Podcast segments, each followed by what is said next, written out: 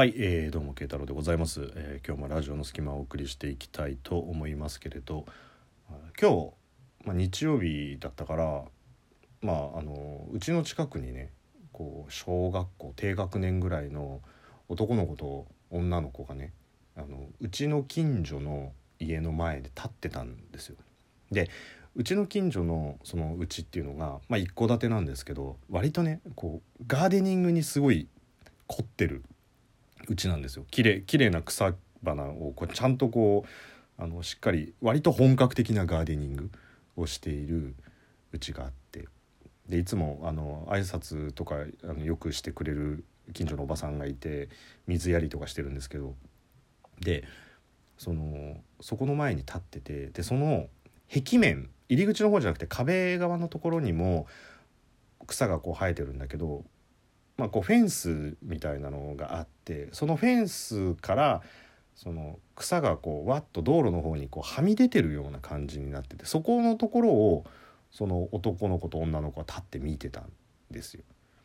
でそこに花が咲いててでその花を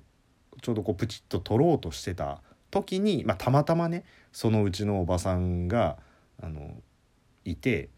まあ、いてっていうかまあ出てきてであの何してるの？っていうその何してんの？って怒るっていうより何してんの？っていうふうに聞いたら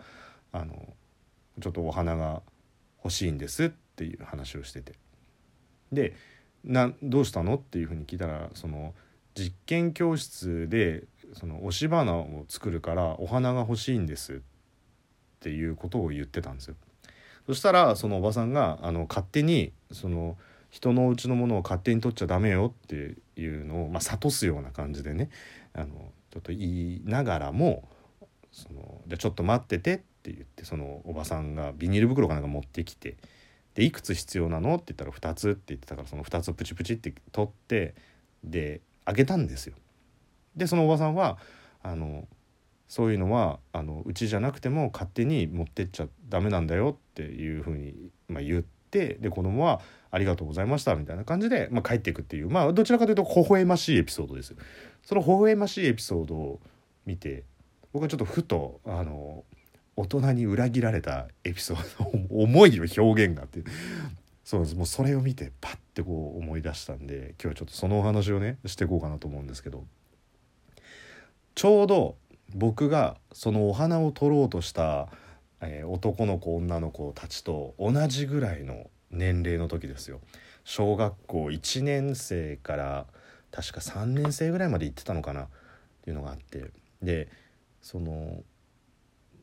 なんて言うんだろう塾センターみたいなところってあるじゃないですか。でそこのそのかえっ、とねうちはね科学教室とかっていう名前だったと思うんですよ。で毎週土曜日にその実験その塾センターに集まってでいろんな実験をするっていう教室なんですね。でもちろんその塾センターで集まるからその学区域内のいろんな小学校の希望者が来るから、まあ、それなりの人数だし別に顔見知りばっかりじゃないんですよ。でうちの小学校からは、まあ、僕の仲いい子たち含めて4人ぐらいがその科学教室に参加してて別にあの希望者とか選抜とかじゃなくて単純に希望者がその4人だったっていうだけなんで。で毎週毎週なんかいろんな実験をみんなでやろうねっていうその集まりだったんですよ。まあ今だったら今だったら多分もう伝次郎先生とかもう引っ張りだこのやつでもあの煙の箱をボンって押すとの輪っかがバッって出たりとかさそういうのもう引っ張りだこになってるの。ああれの全身のやつ。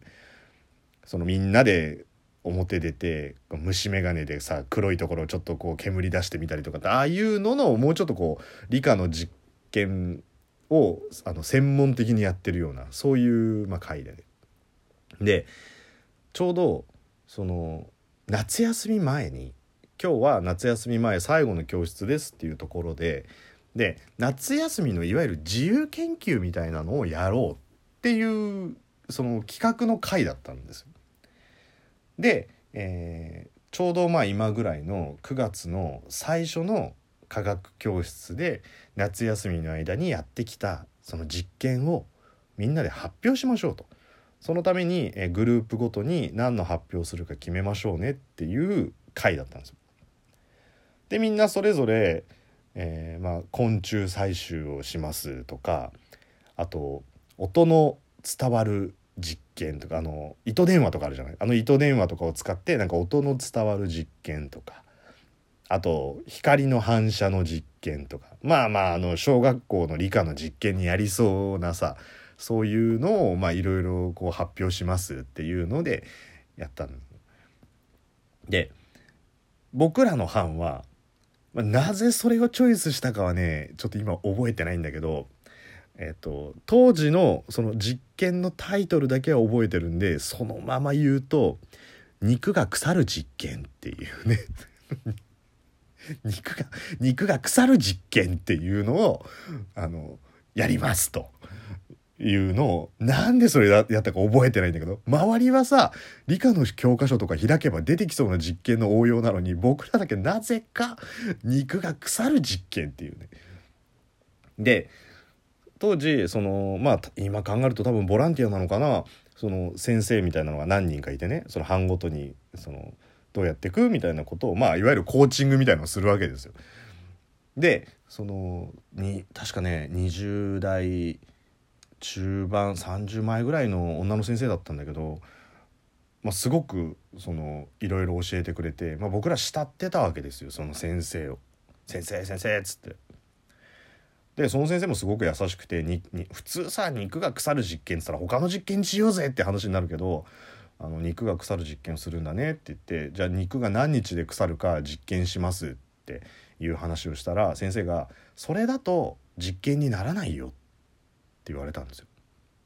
で話を聞いたらその肉が腐るのは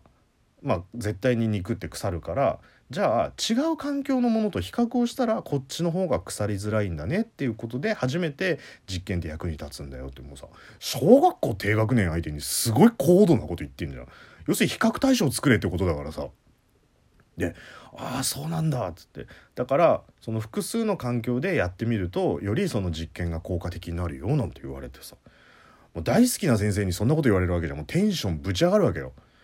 で、まあ、ちょっと話し合ってごらんっつって話し合った結果あの3箇所あの作りますっていうところでね。で、えー、冷蔵庫冷凍庫チルドっていう3箇所が普通じゃん。ここは小学校低学年だから。えー、冷蔵庫日向日陰っていうね大人だったら、いや、うん、ちょっと環境変えようかってなるよ。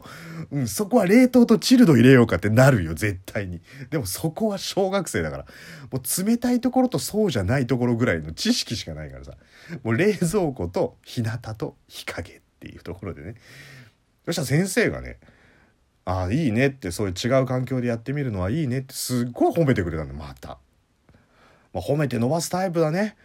で僕らもテンション上がっちゃってさじゃあ頑張りますってことになってねで、えー、実験の研究期間は1週間。1週間でどういうふうに変化していくかっていう。まあまあ聞いている方で想像つく方はまあ想像通りなんですけどまあ1週間でしょ。でちょうど9月の、えー、第1回目の科学教室の前1週間から始めてで1週間後どうなったかっていうことを、まあ、まとめてえー、発表しようと。ねまあ、それまでは日記みたいのつけていくから最後こういうふうになりましたっていうところで発表しようっていうところで、えー、実験を始めようっていうところで終わったんですよ。でその実験期間が近くなるとあらかじめ用意しといたあのシャーレみたいなあんじゃんあの寒天培地みたいなのでさあなたの手にはこんだけ雑菌がついてますっていうあのカビみたいなのがうわっさーなるやつねあれに肉を入れてでテープで止めるわけですよ、まあ、密閉するわけですよ。でその中の一人の子が、まあ、割とあのお金持ティーなお金持ティーな子が一人いたから広めのお庭があったんですよ。広めのお庭があったんで、まあ、そこのうちのお母さんが「いいわよ」ってあのうちあっちの方使わないからいいわよなんつってずっと日陰の場所とあとずっと日向の場所に、えー、それを置いといた。で冷蔵庫はじゃあうちでやるっつって僕のうちの冷蔵庫の隅っこの方にその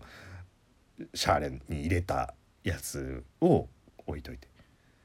でまあ1週間後みんなそのそこの塾センターに行く前に集まってねおのおの。僕はその冷蔵庫から取り出した肉を持ってって友達のとこに行くんだけど、まあ、ここから先あのお食事中の方はもう聞かないでくださいねもうね。あのもう日向に置いといた肉はもうもはや肉じゃないんですよ。もう何かの汁っていうねもう。あの半ば最近兵器になってたかもしれないようなジルそして黒いような緑色なようなっていうものがそこにあってでそれになりかけてるものが日陰にあったわけですよ。ただ僕らはあくまで実験だからさ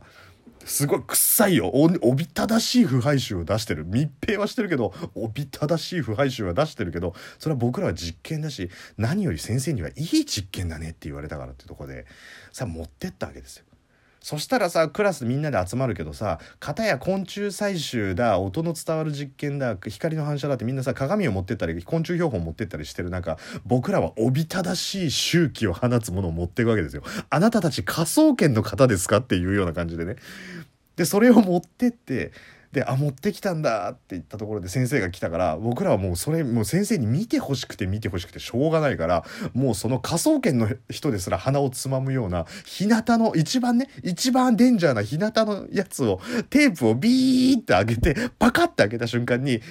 パチャってそのお肉だった汁がね肉汁って言うと聞こえがいいけどそれが飛んだ瞬間に「やだ汚い!」ってその先生に言われてもうその時なんかね大人の本音を知ってしまったっていうところで僕らはひどく傷ついたっていうねその後なんかはって我を戻して「あごめんごめん」って言われたんだけどもうその声は僕らには届かなかったっていうね